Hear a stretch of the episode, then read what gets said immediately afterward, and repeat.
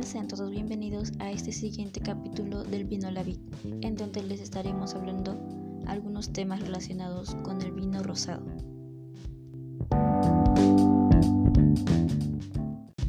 Hola, hoy les hablaremos acerca del vino rosado. El vino rosado representa un color intermedio entre el vino tinto y el vino blanco. Su gama es muy variada, pero puede ir desde tonos como piel de cebolla, rosa claro, salmón, rosa franco y rosa frambuesa, hasta el rojo claro. El vino rosado se toma frío a temperaturas de entre los 8 y los 12 grados centígrados. Es muy refrescante y agradable en el calor. En climas cálidos y húmedos es ideal, así como en lugares completamente de temperaturas altas, por su característica ya antes mencionada. También suele ser muy versátil, ya que se puede combinar con una variedad muy amplia de comidas, entre las cuales están las ensaladas, ya que debido a su frescor crean una muy buena combinación con el vino rosado, las pastas, los pescados y mariscos, en los cuales podemos mezclar los blancos como el bacalao, o los azules como el atún, o incluso con platillos como el sushi. Los postres, ya que incrementan el contraste con el dulzor y el frescor del vino rosado, y quesos como camembert o brie, o carnes como costillas asadas.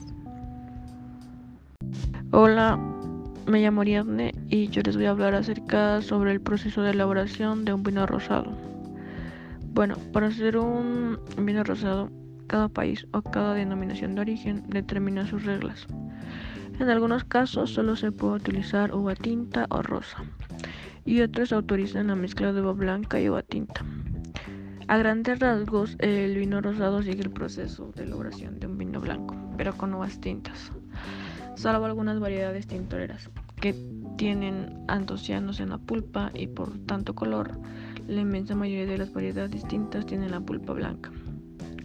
Podemos hacer la distinción de dos procesos de elaboración, el rosado de prensa o maceración y el rosado de desangrado. El rosado de prensa, la uva se vendimia, se despalella y se enfría, si fuera necesario, exactamente igual que en el caso de los blancos. La maceración pelicular determinará el color del rosado que queremos obtener. Si no se hace o si es muy corta, obtendremos rosados muy muy claros. Cuanto más dejemos el mosco con las pieles, más oscuro será.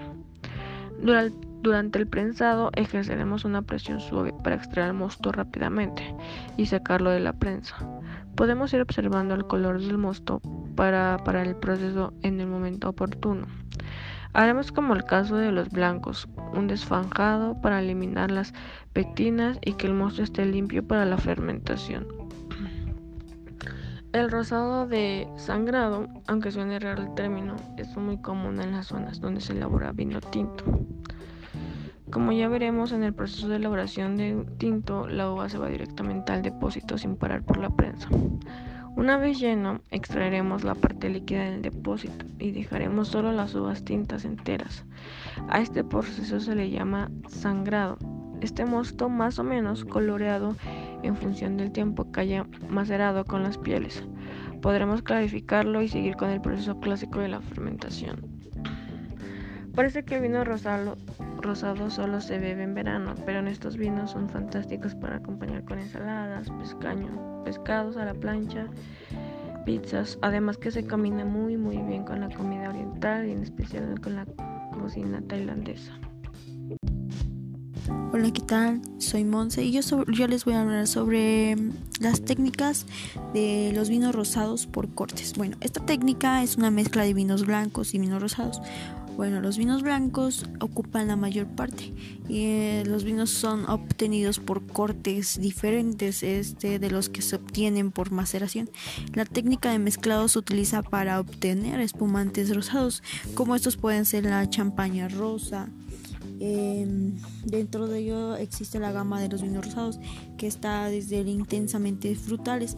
Estos deben de beberse fríos. Eh, hay frutales, desde frutales intensos hasta livianos y con cuerpo. Pueden ser conos en crianza con madera a madera.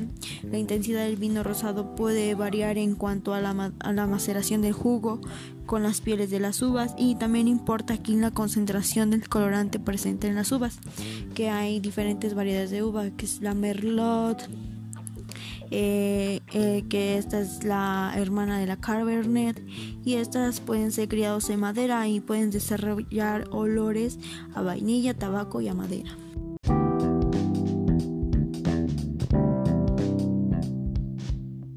Ok, esto ha sido todo por el día de hoy. Esperamos que estos temas hayan sido de su interés y esperamos que pronto nos sigan sintonizando en los siguientes capítulos del Vino La Vida.